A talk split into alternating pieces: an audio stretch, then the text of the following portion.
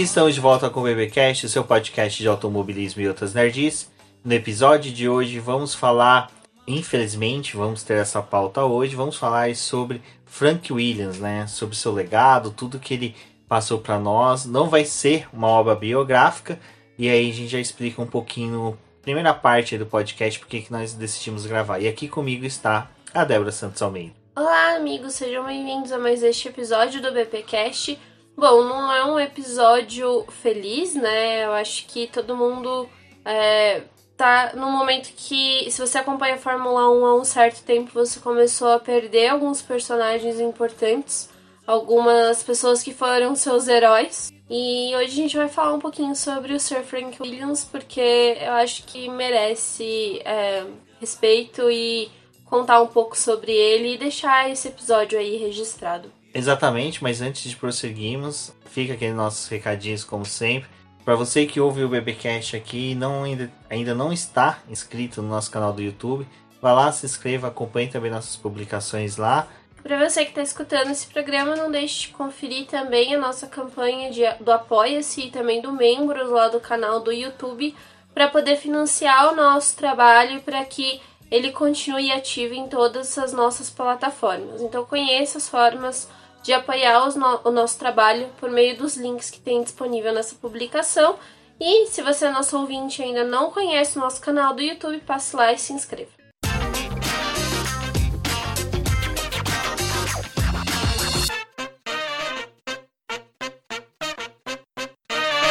Como dito pela Débora, né, uh, hoje pela manhã a comunidade, os fãs de automobilismo foram surpreendidos aí com a triste notícia do falecimento de Sir Frank Williams é, é uma perda muito grande para o automobilismo. Isso é uma coisa que até uh, essa semana a Débora recebeu um convite lá do Diego Silver, do Silver Discs, para fazer um vídeo falando de filmes, documentários sobre Fórmula 1, automobilismo em si.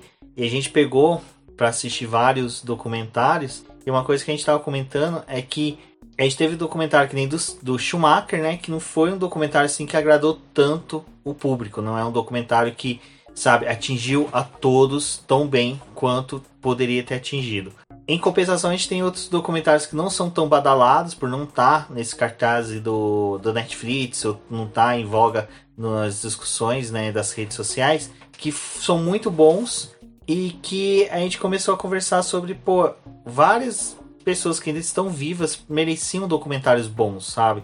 Antes de falecer, porque depois que se falece, você não tem a participação da pessoa, você não tem a visão da pessoa, e isso é uma coisa que a gente começou a conversar e fica meio triste em saber que muitos personagens passaram pela Fórmula 1 e ficaram esquecidos. Uh, o Sir Frank Williams ele tem um documentário, né, Williams, ficou bastante tempo no catálogo da Netflix, já saiu.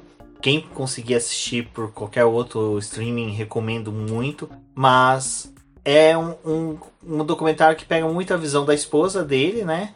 e muito mais até da própria Claire Williams. É uma tem uma rodada aí de conversas e entrevistas com pessoas envolvidas, mas ainda não traz tanto sobre Frank Williams, né? Não é tão profundo ainda quanto ele, mas é um material muito bom. Então a gente já tinha essa simpatia pelo Frank Williams. Já falei isso em várias lives, vários webcasts. É uma pessoa que acompanho Fórmula 1 desde o início da década de 90, ali, de 93, 94, mas peguei mais firme a partir de 96. E para mim, a, a, a, persona, né, o Frank Williams, já era muito presente, né? Já, a gente já tinha aquilo de observar ele, saber da, das contratações da Williams, o que, que a Williams ia fazer. Era uma equipe que todo momento a gente tinha que ficar de olho. Então, assim, eu hoje eu vi a notícia do falecimento dele, até na hora que acessei o Twitter, eu fiquei meio, sabe, meio na bad, vou pôr dessa forma, que não tava tendo a repercussão que eu acreditaria que teria.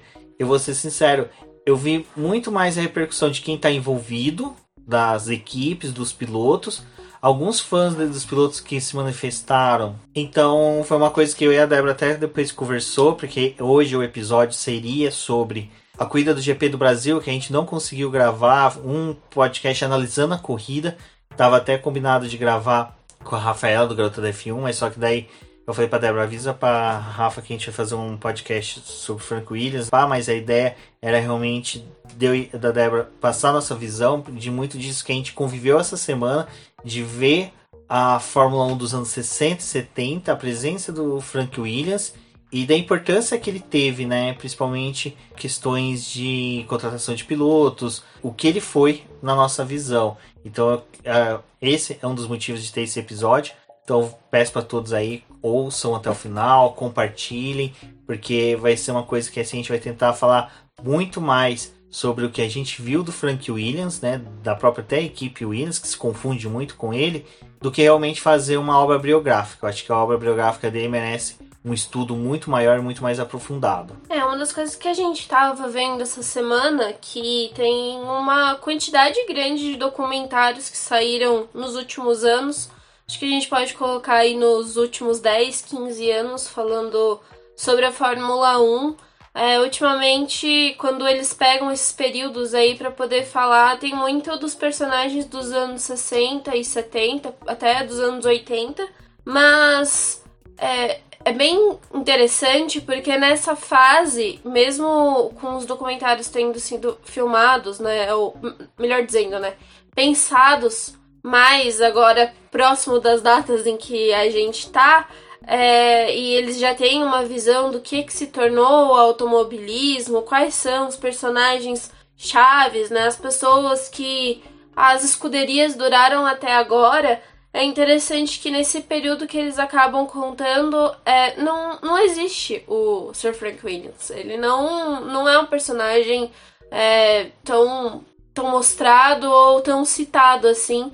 E é um, um cara que também não é nem tão requisitado às vezes para poder contar a história do automobilismo. E mas ele teve o, o seu documentário ali, né, baseado num livro que a esposa dele escreveu em um período ali ela decidiu que era melhor ela começar a registrar tudo que ela já tinha vivido com Frank Williams para que nada daquilo fosse esquecido e também para ela poder se lembrar. A esposa do Frank Williams morreu em 2010 e esse livro aí é uma história bem interessante assim para quem quer saber um pouco mais sobre a Williams, é, sobre a intimidade da Williams, né? E também não só sobre o grande papel do Frank Williams, mas também de uma mulher que teve um período ali que acabou ajudando muito a Williams. Na verdade, a Williams acho que ela, de certa forma, também foi construída por mulheres, né? Não só a Virginia Williams, mas também a Claire Williams tiveram um, uma história muito grande e é, fizeram parte de todo esse tempo aí da, da equipe, né? Mas o que fez a gente pensar com relação a ele é que é realmente o que o documentário dele em si fala. Tipo, o cara, é, ele era de uma família pobre, ele demorou muito tempo para poder conseguir ter uma glória dentro do automobilismo, passou por altos e baixos. E na verdade ele era aquela piada do paddock, né? Que o pessoal não acreditava que a Williams um dia teria, seria grande ou iria durar, né? É, eles viam a Williams como uma equipe que era fracassada. Tipo, você correr por essa equipe é, não era tão bem visto assim.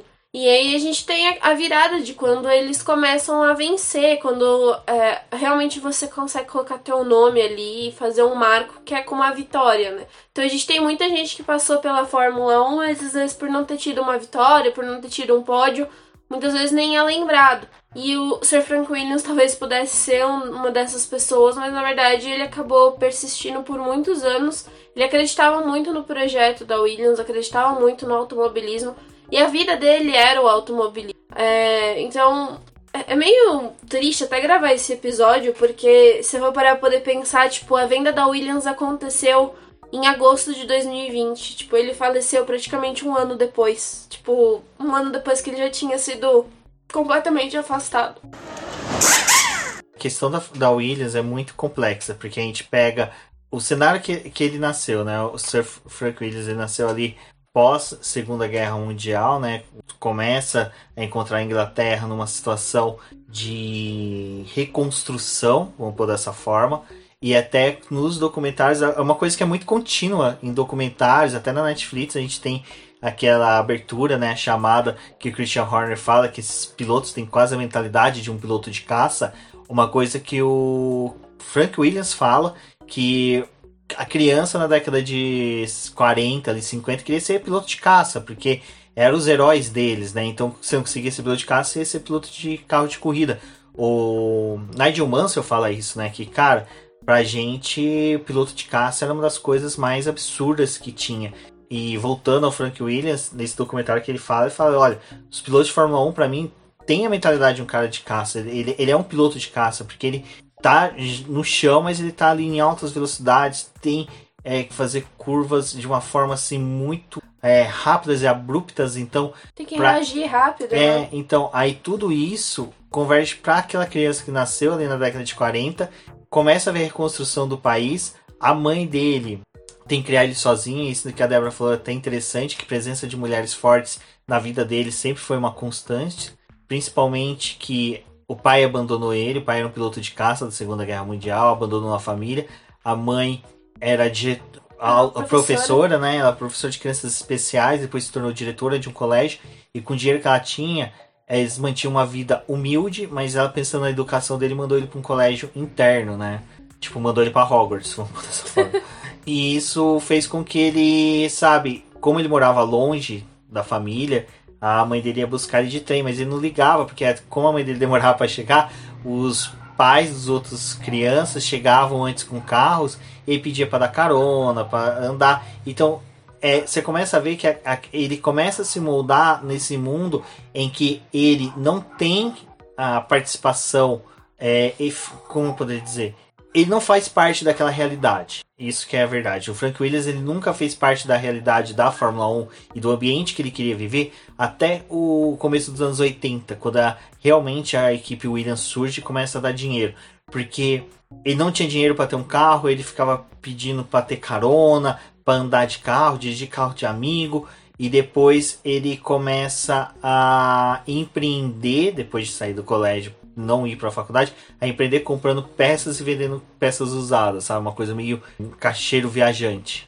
É, uma coisa que é interessante disso da história do Frank Williams é que, na verdade, se você for pegar outros personagens que tiveram sucesso na Fórmula 1, até mesmo que marcaram a história da Fórmula 1, muitos deles é, realmente não tinham condição para poder estar tá nesse mundo. A coisa que eles mais tinham era força de vontade e queriam estar tá nesse mundo do automobilismo, né? A gente vê que alguns pilotos também passaram por isso. O Frank Williams ele teve esse contato depois, né, de tentar ser piloto, mas também trabalhou um tempo é, como mecânico. E acho que tudo isso acabou moldando quem ele era, né? A gente vê, tipo, o Bruce McLaren também passou por uma fase assim que teve que fazer outras coisas antes de ter a sua equipe. Alguns outros pilotos também tiveram essa coisa de ah, eu tenho que trabalhar como mecânico, eu tenho um amigo e aí só depois, tipo, que começou a pegar carros para poder dar algumas voltas. É, até nesse período que Frank Williams faz outras coisas para poder gerar dinheiro. Ele gostava muito de correr, ele participava de maratonas e meias maratonas, até corridas curtas, para ganhar o prêmio para poder investir na equipe. E aí é interessante que esse fato dele não fazer parte da aristocracia britânica, de ser um aristocrata, não impediu ele de se envolver com o pessoal que estava metido no automobilismo britânico. Isso é uma coisa legal, aquela coisa da cara tapa. Ele nunca foi um cara de ter vergonha, de ficar cabisbaixo, de tipo assim. Não era o cara que usava as muletas sociais que ele tinha para não conseguir algo, para não correr atrás, sabe? Ele foi um, um cara que antes mesmo ele buscava, ele, ele é, percorria o país, ia para as corridas, conversava com um, conversava com outro, comprava peça eh, a um, como é que era? Um pins, né? Pins, moeda lá britânica, vendia dois, sabe? Era uma coisa assim meio de louco, até no próprio documentário salvo engano, é o Patrick Head, um outro colega dele, não, não, me recordo agora o nome, que conta a história de um cara que chegou a comprar três vezes o mesmo carro, sabe? Porque o Frank Williams pegava, desmontava, limpava, pintava, trocava uma ou outra peça, fazia uns polimentos ali, transformava o carro num carro novo e revendia pro mesmo cara. Então a troca do número de chassi ele fazia. É, então, sabe? Então, assim, isso é uma coisa que é muito interessante a gente ver, que assim, bonzinho não tem ninguém na Fórmula 1, isso já é uma coisa que a gente sabe, a gente vive falando. O cara ser campeão, o cara chegar no topo da Fórmula 1, não adianta ele ser bonzinho, não adianta ser um nice guy. O cara tem que ter um pingo de malvadeza, um pingo de malemolência. Frank Williams tinha e tinha demais, sabe? Negociava contratos, negociava parcerias. Até no livro que eu tô lendo agora, do, até foi muito engraçado que semana passada comecei a querer ler alguns e-books de Fórmula 1. Baixei um, um e-book do Américo Teixeira que tá na Amazon Prime. E no livro ele conta que o Frank Williams pegava chegava até alugar é, garagens meias assim, destruídas, sabe? Galpões, ou dividia galpões com outros é, mecânicos, outras oficinas, para poder receber o pessoal. Ele era meio andarilho, sabe? Então, assim, ah, tem uma corrida no lugar, ele ia lá, alugava, montava a estrutura dele, ia comprando peças, negociando com o outro para poder se manter competindo. Nessa época ele ainda corria de carros sedãs dentro da, das categorias que tinham pequenas na, na é tudo que ele Inglaterra. fazia, né, de pequenas coisas era para poder juntar algum dinheiro para poder tentar manter esse sonho do, do automobilismo que já era uma coisa muito cara na época que ele começou. Então a gente vê que primeiro ele começa a atacar ali na Fórmula 2 e na Fórmula 3. Ah, isso mesmo, até esse período de Fórmula 2 e Fórmula 3, ele vem correr aqui na América do Sul, passando por Colômbia, Brasil, e até tem um livro do Emerson Fittipaldi, tem uma passagem interessante que o Emerson vai pedir emprego para ele e ele fica muito mais interessado em saber o cenário do Brasil de automobilismo para fornecer carros do que dar atenção para Emerson Fittipaldi. O Emerson Fittipaldi sai de lá e vai bater na porta da Lotus. E a gente vê que, que essas coisas acabam acontecendo dentro do automobilismo, né? Eu acho que é interessante que pelo menos, de certa forma, conseguiram contar e, e deixar isso registrado, porque faz parte da história de quem ele é, né? E depois a gente tem ali, tipo, a parceria que ele teve com o Pierce, que foi um piloto dele, mas eu acho que é, quando a gente vê relatos, né, tanto do Frank, mas também de outras pessoas mais próximas, é que eles eram amigos, tipo, o Frank Williams não via ele só como piloto, eles eram amigos, então, tipo, era aquele cara que meio que topava as loucuras que o Frank tinha, tipo, de correr em categorias que eram menores na Fórmula 2 e a Fórmula 3, depois dar um salto pra Fórmula 1. Tem até a história lá que ele comprou um chassi da Brabham que não era. Foi meio debaixo dos panos, né? pra poder tentar montar uma equipe para poder correr mesmo. É, nessa época era muito comum, a, era a Brabham, a Maltra, entre outras equipes que construíam, né? Chassis, tinham um chassi, mais de um, dois, três modelos de chassis, fornecia para outras equipes para entrar. E foi dessa forma que ele também entrou na Fórmula 1, né? que daí ele montou a Politoys, acho um nome muito legal, parece fábrica de brinquedos. Ele competiu pela primeira vez, até, salvo engano, José Carlos Passi foi um dos primeiros pilotos dele. Uh, não, minto, Carlos Passi já foi ainda, na época, salvo engano, da Wolf e da ISO. Na Politoys já era o Pierce Courage, que infelizmente veio a falecer num dos carros do Frank Williams. E isso é uma passagem na vida dele muito marcante, porque eu acho que Frank Williams, ele até fala do Nigel Mansell, sabe? Nossa, gostava muito do Nigel Mansell, britânico, tal, tal, tal. É, gostava muito do Nelson Piquet, mas eu acho que aquela questão da proximidade afetiva realmente, de brother mesmo, de parça, de pô, cara, você é meu, meu, meu, irmão, sabe? Daquele momento que você fica bêbado, abraça o cara, tudo.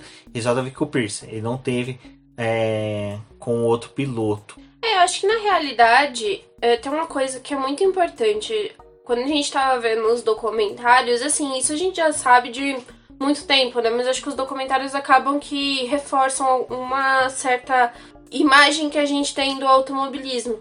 Nos, nos primeiros anos da Fórmula 1, e isso, tipo, até os anos 90, se perdiam muitos pilotos durante todas as temporadas de Fórmula 1. Muitos morreram e alguns, acho que se a gente perguntar, vocês talvez nem saibam os nomes, porque foram algumas pessoas que é, faleceram, até deixaram algum legado pro automobilismo, mas algumas não são muito lembradas. A gente tem ali até mesmo a história, né, do, do Ayrton Senna que faleceu no domingo, mas ninguém fala, né, do, do Ratzenberg que faleceu no sábado. Tipo, fica um negócio meio esquecido.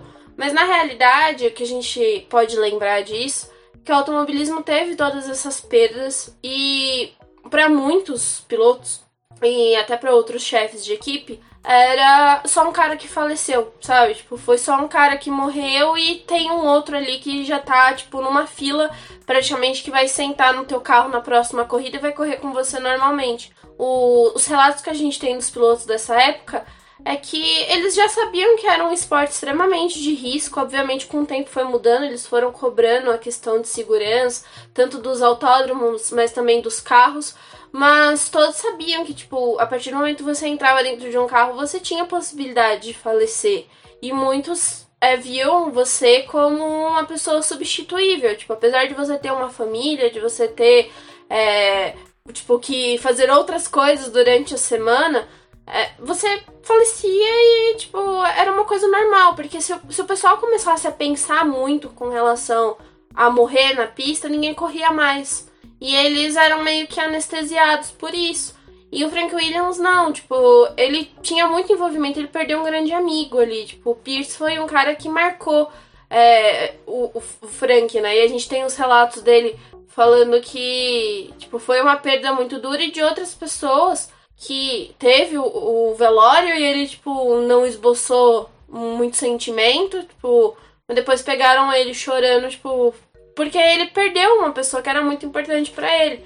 E a gente se repetir com o Frank Williams anos depois com a morte do Ayrton Senna, que foi um cara que faleceu dentro de um carro da Williams, é, que marcou também uma história do automobilismo.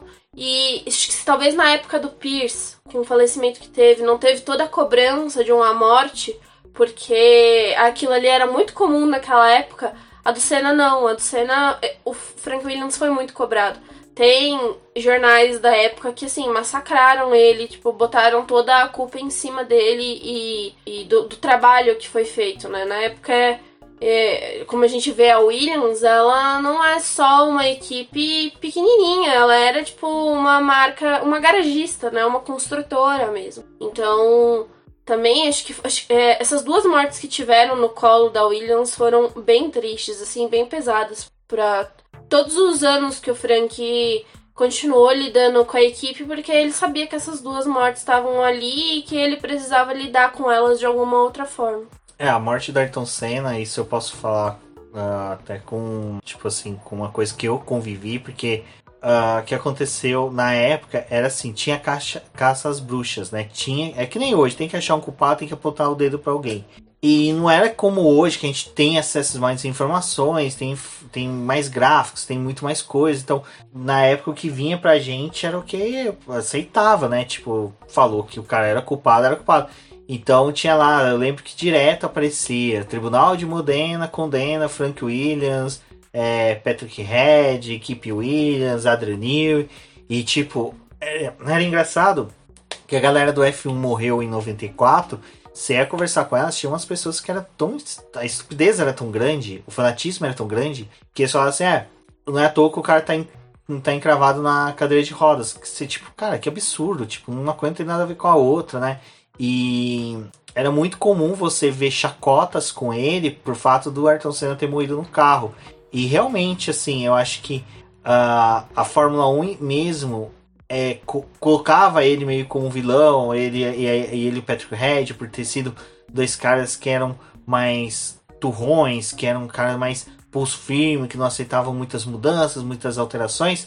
Então se criou muito esse cenário nos anos 90 contra o Frank Williams. O que era uma pena, porque assim, é, ninguém aceitava que o, a existência de fatalidades. Era uma fatalidade e acabou, não tem muito que se discutir. Se, se houver culpados, a justiça quis que condene, não nós, né, fãs, dentro daquilo tudo do, eu acho, eu acredito que. Mas, assim, a morte do Courage foi uma coisa muito pesada. Frank Williams, na época, ele já estava orbitando ali Fórmula 2, Fórmula 3, Fórmula 1.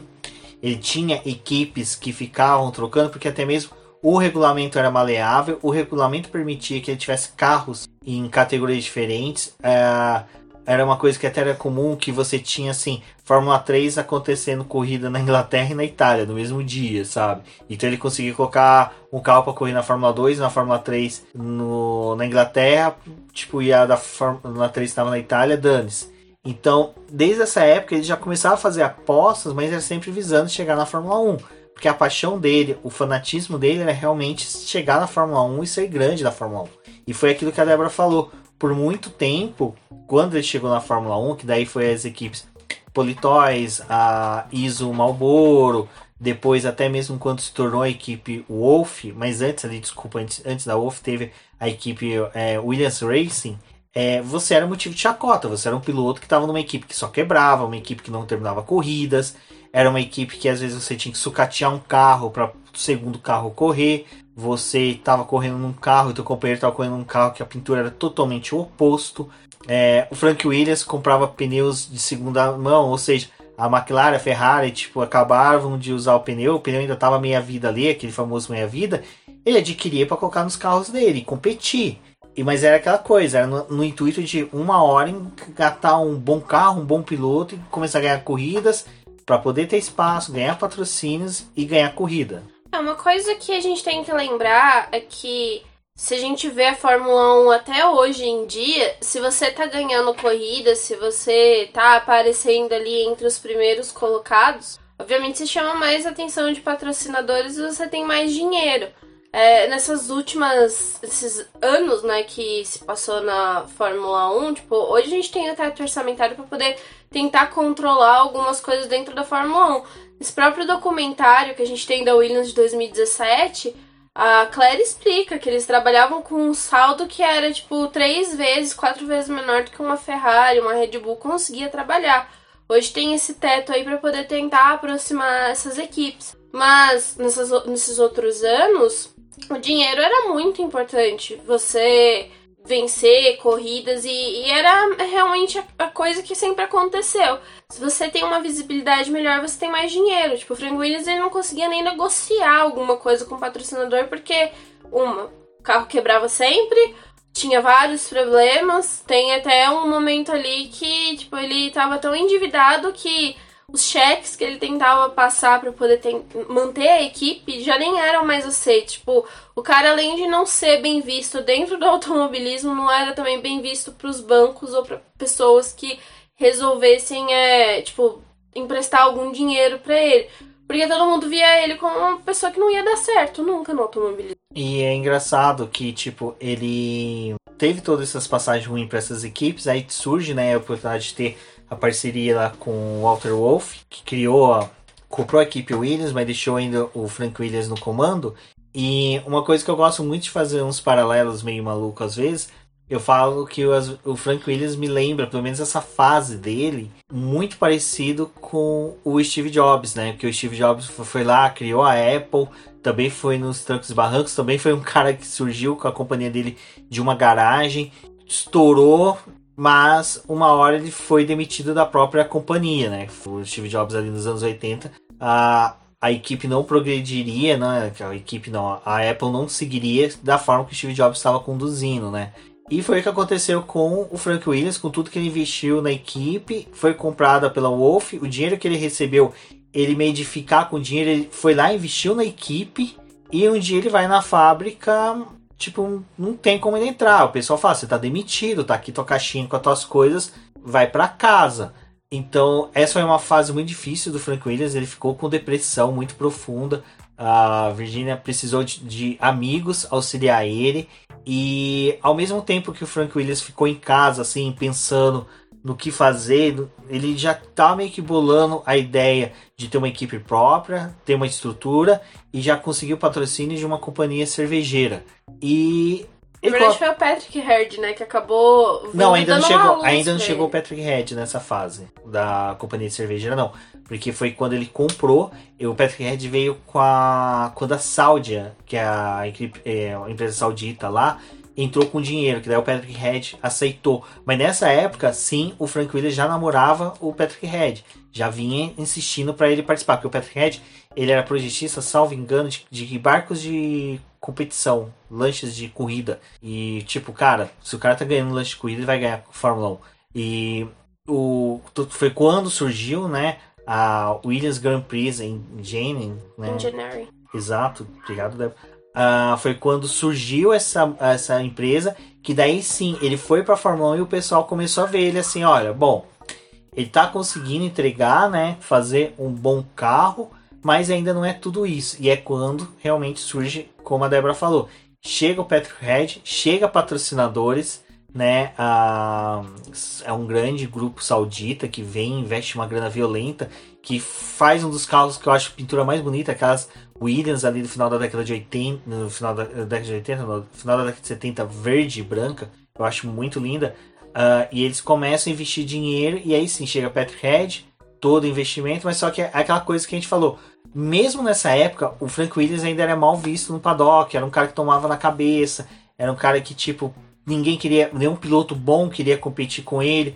Teve passagens de inúmeros pilotos ainda que era assim, corria duas, três corridas. Então, essa própria rotatividade de pilotos trazia uma marca negativa para a equipe. É, a Virginia Williams ela teve um papel muito importante. Ela tem uma história né, dela com, com o Frank que ela chegou até a casar com outro cara, mas ela acabou conhecendo o Frank ficou extremamente apaixonada por ele e queria é, casar com ele, queria ter uma vida com ele, tanto que ela acaba se separando desse cara e ela dá um recado pro Frank Williams bem sutil, mas ó, se você quiser passar aqui em casa, tem suco de laranja que eu sei que você gosta. Um cara muito difícil, não bebia nada de bebida alcoólica. E acabou é, indo se encontrando algumas vezes com a Virginia antes, né, de eles realmente firmarem algum relacionamento. Mas por que eu falei tudo isso? A Virginia ela também teve uma parte muito importante nesses anos da Williams.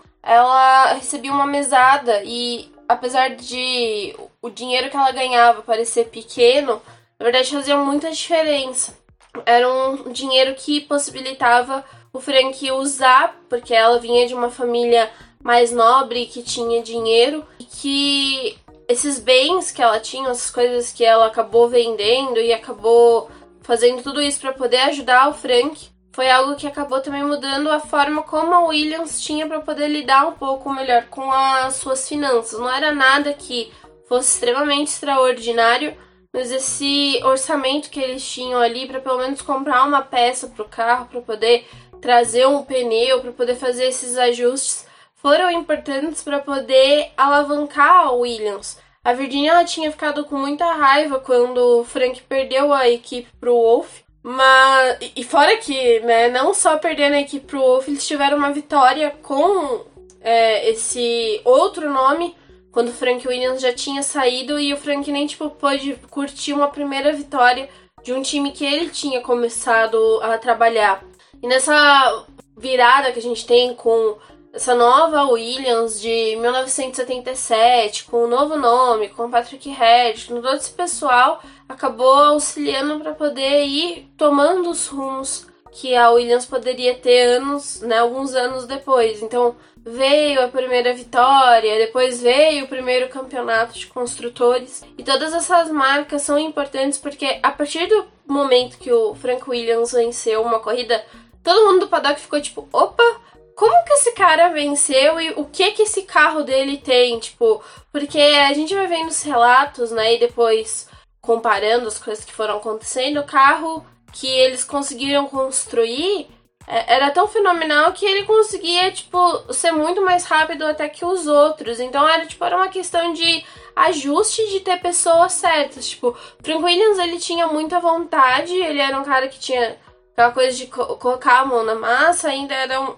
a estrutura daquelas equipes bem diferentes do que a gente tem hoje, mas é, só a boa vontade e a experiência que ele tinha não era capaz de fazer todo o time ter prestígio, né? Precisou outras pessoas entrarem nessa história da Williams também para poder dar algum rumo para a equipe. Exato, isso é até interessante que quando realmente a equipe vence, né, com Clay Regazzoni, e depois no mesmo ano tem quatro vitórias com Alan Jones e vai, começa a arrumar o título né, do Alan Jones em 1980.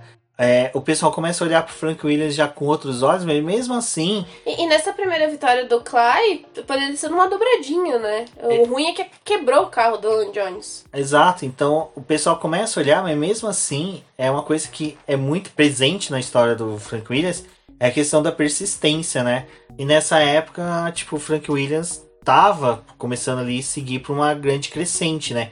A década de 80 é uma coisa muito interessante da gente ver, porque assim, é, até quando pessoas fazem chacotas, vamos supor, com os títulos do Nelson Piquet, querendo diminuir ele por algum motivo, eu falo, cara, ser tricampeão mundial na década de 80 não era algo fácil. É, a mesma coisa vale para a Williams. A Williams ganhar aqueles títulos, fazer o que ela fez na década de 80, não era algo para qualquer um. Você ainda tinha a Lotus, que era muito competitiva, né? Por mais que seja, até a gente comentando ali da primeira vitória dela, foi uma leitura muito boa que o Patrick Head fez do efeito solo. Então, isso que é uma coisa muito interessante. Então, você conseguir títulos na década de 80 foi algo assim que explodiu na Fórmula 1, de como você era um cara que sabia construir carros e o Frank Williams já era aquele chefe de equipe que era bem visto, né? Eu acho que na década de 80 ele já se firmou como um dos grandes chefes de equipe, sabe?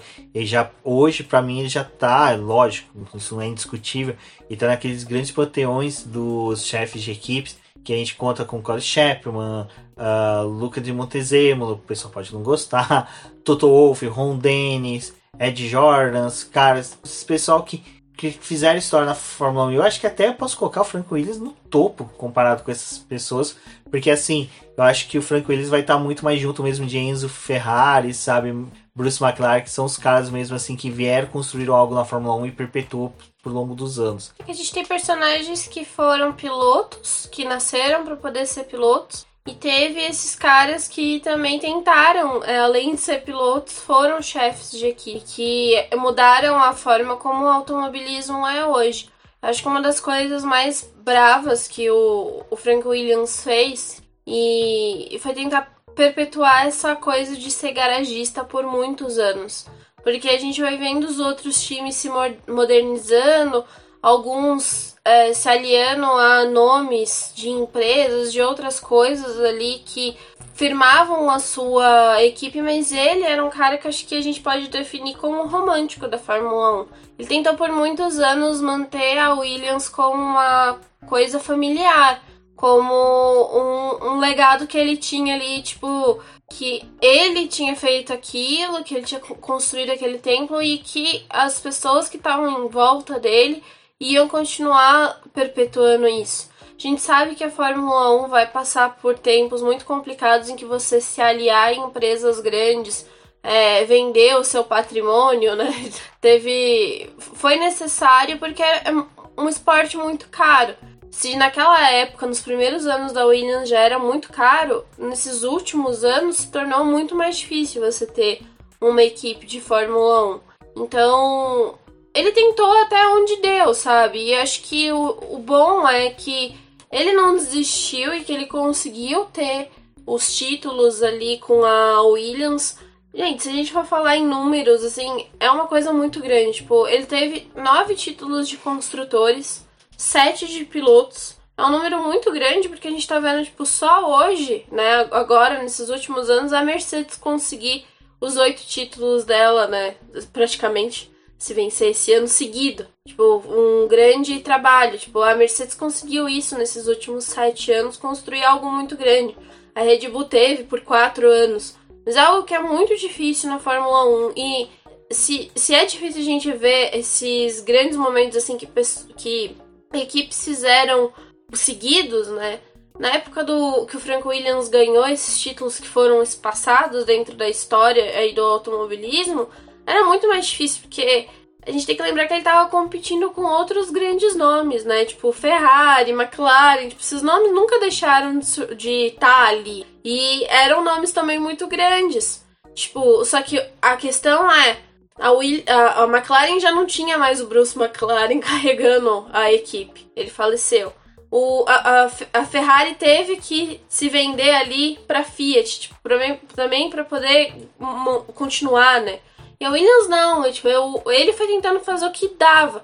Buscar patrocinadores, buscar pilotos que tinham interesse de correr com ele. É uma equipe que é muito relevante até para o Brasil. Ele deu oportunidade para vários brasileiros correr na sua equipe. É, essa fase década de 80 ali para década de 90, a gente começa a ver realmente o cenário da Fórmula 1 mudando e o Frank Williams, por mais que seja, conseguiu manter com bons acordos a Williams sabe, competitiva, vamos pôr dessa forma. Tudo bem que ali no meio a gente teve um motor Hart ali, um, uns carros ali que não foram tão bem, mas só que é.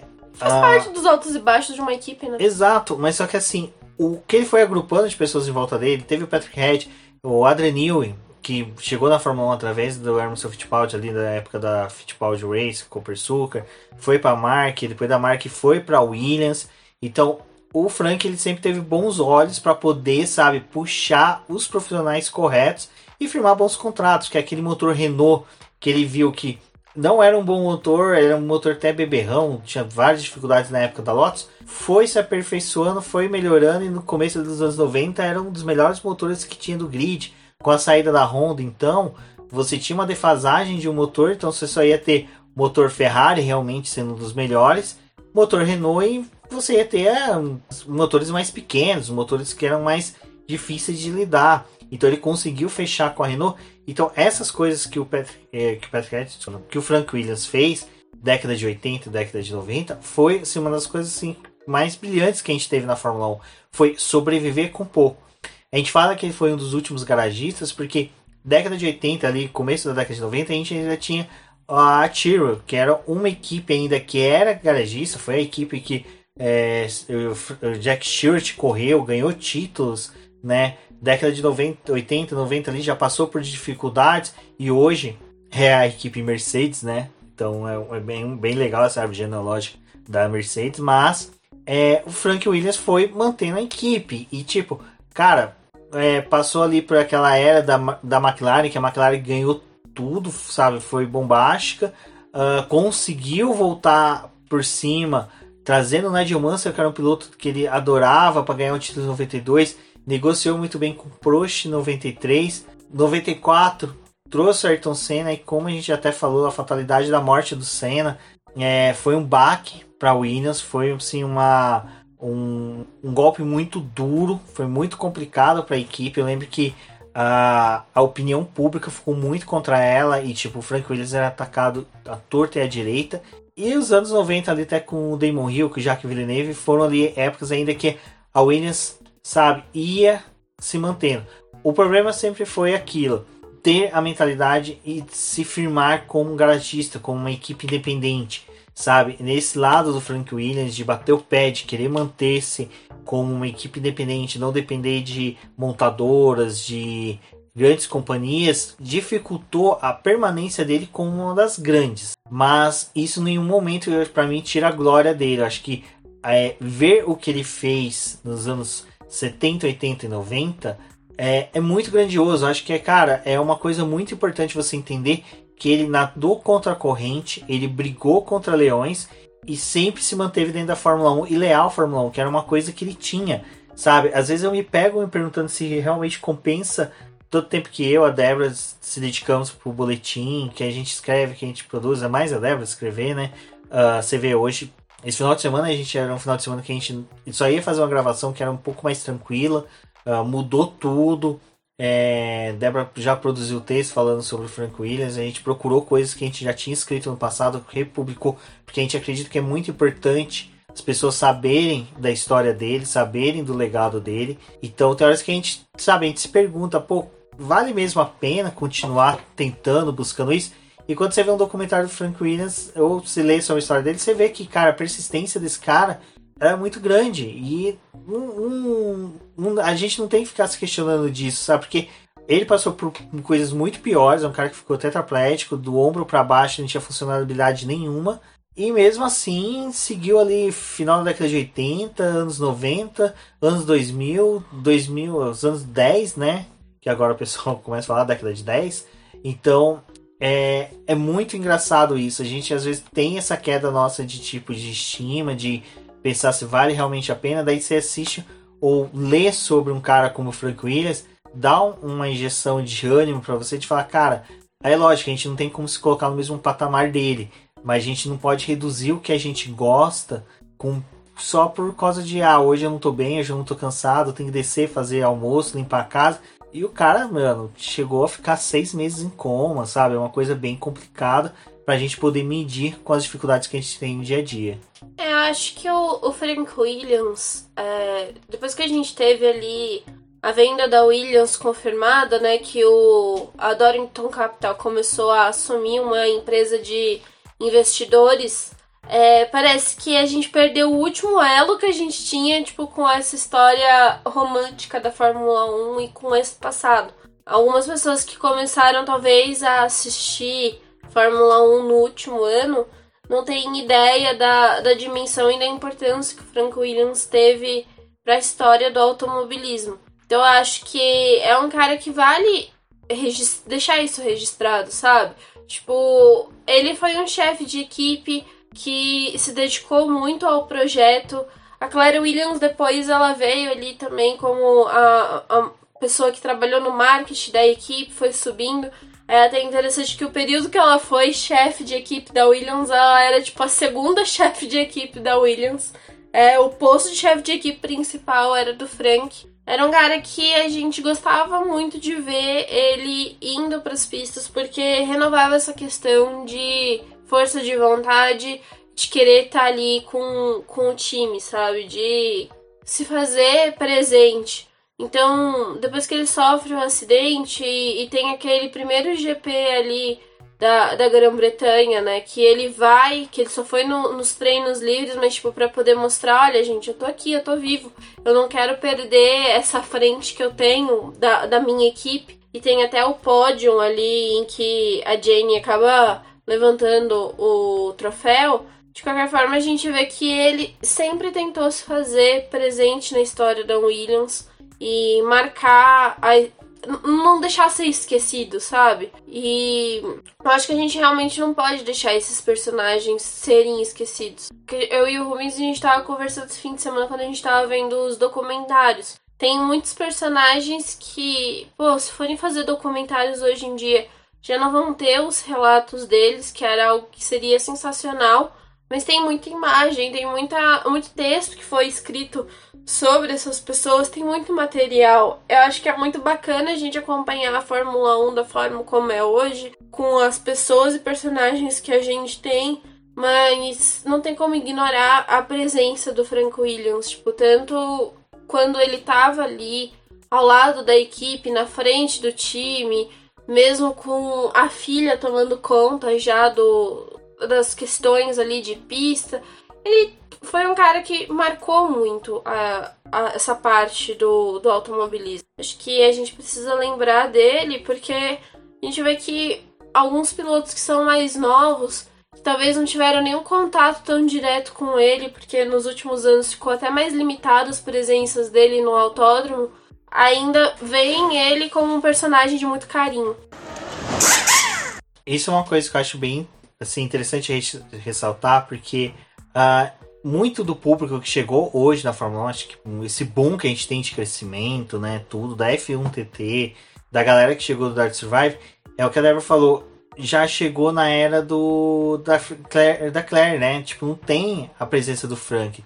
Tá, tem alguns lances, algumas pessoas vão saber, mas só que muitas não sabem da importância que ele teve na Fórmula 1 em si sabe? De cara, de ter sido o último garagista, de ter sido um cara persistente, de na época que a gente que tinha a, o domínio da Ferrari, era uma loucura, era toda hora. A gente, vocês reclamam hoje de protesto da Mercedes e da Red Bull uma contra a outra, vocês não sabem o que, que era época da Ferrari dominando, Williams e, e McLaren se escabelando, batendo na porta do Bernie Eccleston da FIA pedindo regulamento anti-Schumacher mudava regulamento contra o Schumacher e era uma presença constante do Frank Williams brigando por essas questões, sabe? Questões de mudanças de regulamentos técnicos. A Williams sempre foi uma equipe que tinha uma voz muito ativa nessa questão e por meio dele sempre teve muitas negociações, muitas é, disputa por poder. A gente teve ali no. Lembra agora? Isso, exatamente, 97. Uh, tem até o documentário Heroes, né? Mika Hakkinen fala, né?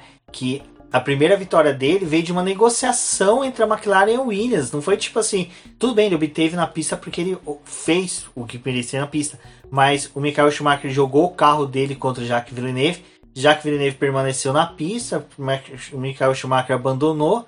Então, como durante aquela temporada inteira, temporada de 97 inteira, a McLaren e a Williams ficavam disputando no, posições no, no grid, mas muito mais para tentar manter as Ferraris para trás, porque eles sabiam, eles estavam vendo o monstro que estava se criando, que era o futuro da, McLaren, da Ferrari na Fórmula 1. Então, 97 teve essa parceria da, das equipes inglesas, né, para poder fazer com frear um título do Schumacher. No final, o Schumacher mesmo que acabou se prejudicando ali na final, jogando o carro para cima do Jacques Villeneuve. E acabou ali que o Michael Schumacher abandonou. O pessoal da Williams foi até a McLaren a pedido do Frank Williams e falou: olha, a gente vai deixar o seu piloto avançar, vencer, chega ali em terceiro, vocês fazem a dobradinha de vocês o título tá ganho em compensação a tudo que a gente fez no ano. Então, até isso, o Frank Williams, você vê, ele teve uma participação muito grande até no desenvolvimento do que foi a McLaren ali depois de 98, 99, porque eu acho que é importante saber que o Mika Hakkinen não estava com uma boa é, perspectiva dentro da equipe, a, a McLaren não estava bem. Aquela vitória foi uma injeção de ânimo para a McLaren. Então tudo isso diz muito sobre o que, que o Frank Williams fazia nos bastidores. Os bastidores ele era muito ativo. Ele tinha uma proximidade muito grande com o Bernie Eccleston. Até na biografia do Bernie Eccleston, você quando lê sobre o. Tá lendo as histórias ali, sempre tem muita presença de negociações do Bernie Eccleston junto com o Frank Williams. Então, muitas vezes as equipes inglesas boicotavam alguns GPs e era encabeçada justamente pelo Frank Williams. Então, acho que é, é muito importante a gente saber da participação política dele na Fórmula 1. Acho que hoje o pessoal vê o Toto Wolff como esse cara que sabe, tem uma mão muito forte ali dentro da Mercedes e até mesmo o próprio Christian Horner, que vai lá, pede até pro Pierre Gasly, né, ceder a posição pro Max Verstappen. Cara, só viu o que aconteceu em 97, né, do Frank Williams e McLaren ali se auxiliando para segurar a Ferrari e depois nos anos seguintes do domínio do Michael Schumacher, ela se esbravejando, Frank Williams batendo, falando, olha, não tem como manter uma equipe, não tem como ser uma equipe independente num cenário em que uma equipe está sendo tão favorecida como a Ferrari. Então isso é muito importante, vocês terem uma noção, vocês não, todos nós termos uma noção da grandeza que foi o Frank Williams e realmente ele criou uma escola de chefes de equipe, né? Que eram chefes de equipe que não só trabalhavam dentro dos boxes ali gerenciando a equipe, era o chefe de equipe que negociava contratos, era o chefe de equipes que já visava o futuro da categoria, era um chefe de equipe que brigava pela categoria para favorecer a categoria em contratos com é, patrocinadores, entre outras coisas. É chefe de equipe que trabalhava nos bastidores junto com o pessoal da FON, da FIA, com Bernie Eccleston, junto com as outras equipes para ver o que era melhor para elas. É lógico, sempre visando o que era seu, né?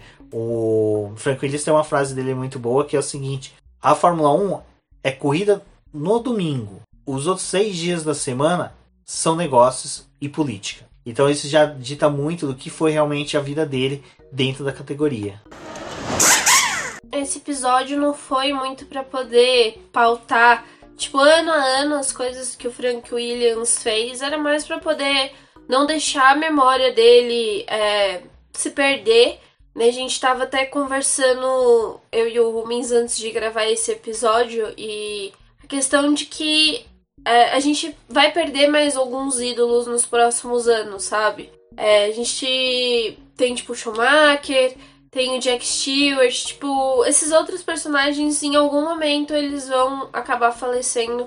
Isso é muito triste, porque, tipo, ao mesmo tempo que a gente tá vendo, por mais que estejam chegando outras pessoas que também vão contar a história da categoria pra cá, né? É, tem pilotos que vão sair também nos próximos anos da, do, da Fórmula 1, né? Alguns talvez nem permaneçam. Essas pessoas, como o Frank Williams, elas precisam ser lembradas, sabe? Por mais que a gente tenha outros anos da Fórmula 1 para poder celebrar, o esporte só chegou ao que é hoje porque a gente teve é, caras como ele brigando para poder mudar algumas coisas do automobilismo as mortes para ele também foram bem pesadas, cobrando questão de segurança. A gente precisa reforçar a história delas no automobilismo e fazer questão das pessoas sempre se lembrarem de quem foi.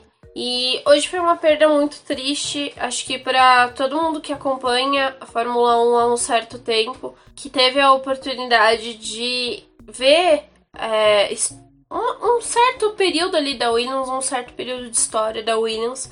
É, talvez uma equipe que alguns não liguem muito para ela porque ela tá andando lá no final do grid, tá lá apagada, mas é, todas as conquistas que a gente teve esse ano, tipo, o pódio do Russell, os pontos que a equipe conquistou, sempre os pilotos fizeram questão de lembrar do Frank Williams, um cara que já não tá mais à frente da Williams, uma equipe que já tinha sido vendida. E por qual motivo esse? Tipo, porque o cara realmente fez história, porque ele é um, uma pessoa que precisa ser lembrada. A gente teve até o George Russell usando um capacete em homenagem à história da Williams, contando ali os títulos que a equipe tinha, é, com o nome do Frank estampado o FW que os carros carregam até hoje foi uma coisa que não mudou mesmo com a família deixando de atuar no time. E eu acho que é um, um, um legado que é muito importante para o automobilismo. A Claire, né, a família Williams em si, o Frank tinha sido muito resistente com a questão da venda da Williams, porque, primeiro, já tinha passado por aquele episódio ali onde ele tinha sido chutado, né, da equipe, teve que reconstruir tudo de novo, mas também porque ele sempre teve muito medo de alguém chegar, que alguém comprasse essa equipe e matasse a história da Williams, que transformasse ela com outro nome, com uma outra cara, que perdesse essa essência dentro do grid. E assim como a gente não vê hoje uma Fórmula 1 sem Ferrari e sem McLaren, a gente também não consegue mais ver uma Fórmula 1 sem a Williams, sabe? Tipo, é uma equipe histórica que sobreviveu a muitos problemas que a gente teve no automobilismo para poder estar tá aqui hoje. E é é triste a gente ver que tipo o Frank não conseguiu ver uma volta por cima da Williams, assim, não conseguiu ver a equipe brigando entre os primeiros de novo. Ela tá passando por um, toda uma reestruturação para poder voltar aos seus anos de glória, mas o Frank Williams não conseguiu ver isso. Acho que a coisa que a gente mais fica, de certa forma, feliz é que alguns resultados o Russell conseguiu esse ano e não era só a vontade dele de do piloto em si de ter resultados melhores, tipo, ele queria também trazer uma alegria para a família que conduziu essa equipe por tanto tempo. Então, é, esse episódio é mais especial para a gente falar um pouquinho sobre essa equipe, sobre esse personagem que foi, foi e é muito importante para o automobilismo. É, por mais que agora a gente fale dele é, com essa lembrança, né? É um cara que merece muito ser lembrado e perpetuado a história dele. Que a gente não deixe se esquecer como algumas outras pessoas que passaram também pela Fórmula 1. A minha geração que acompanha a Fórmula 1, vai, eu vou colocar assim que a gente praticamente não viu é, mortes na Fórmula 1. Eu vou me colocar como uma galera que como chegou à Fórmula 1 ali depois de 94. A gente tá, nós estávamos passando muita perda de pilotos que, que como a Débora falou, que tinham história da Fórmula 1, mas só que não eram pessoas que estavam tão presentes, tão marcantes. Frank Williams, para mim, foi uma pessoa marcante na Fórmula 1, sabe? Foi um cara que a gente, nós, eu principalmente, acompanhou, acompanhou muito ele. Uh, terminava corridas, a gente queria saber o que, que ele falava, o que, que ele achava, principalmente ali anos 90, anos 2000, a era BMW da categoria, né? Então era uma coisa acho que eu achava muito legal, muito bacana e que infelizmente eu não vou ter mais, eu não vou ter mais a sensação de que, que nem a Débora falou, uh, o Russell no pódio na Bélgica, para mim, é, representou tanto uma conquista do Russell como uma conquista também do Frank Williams. Eu acho que para mim era uma das últimas pódios que se podia falar que teve ali a participação do Frank Williams, da família Williams na Fórmula 1. Então, esse pódio do Russell, eu, eu nunca gostei. Vocês podem pegar minhas redes sociais, o que a gente produziu do BP eu não desmereci em nenhum momento aquilo. Eu acho que tem que se discutir sim o que aconteceu em Spa 2021, mas não desmerecer o pódio do, do Max Verstappen, do Russell, porque eles são pilotos, eles fizeram o que tinham que fazer. E, cara, saber que Frank Williams ficou contente com isso. Ficou contente quando o Russell pontuou muito bem, quando ele conseguiu é, se classificar bem. Toda vez que ele chegava no Q3, eu acho que Frank Williams estava tendo aquele momento, sabe, tipo de é, reviver o passado dele. E era uma coisa que eu achava muito interessante, que até a Ana Molinar lá do Ares fala que ela sempre quis ver o Russell campeão pela Williams. eu tinha essa sensação tanto pelo Russell como também pelo Frank Williams. Porque o Frank Williams sempre foi um cara de escolher muito bem pilotos e sempre que ele escolheu muito bem pilotos, ele escolheu pilotos que eram campeões. Aí vai vir um outro falando, ah, mas tinha lá aqueles pilotos que eram pagantes. Cara, ele manteve a equipe, sabe? Ele fez uma coisa que ninguém, quase ninguém, década de 60 e 70 fez, sabe? Manteve uma equipe até os anos 2000, sabe? É, Bruce McLaren e Frank Williams foram os únicos caras que realmente ditaram o que deveria ser as suas equipes e chegaram onde chegaram. Tiveram percalços, tiveram dores de cabeça, mas só que lutaram, brigaram para conseguir isso.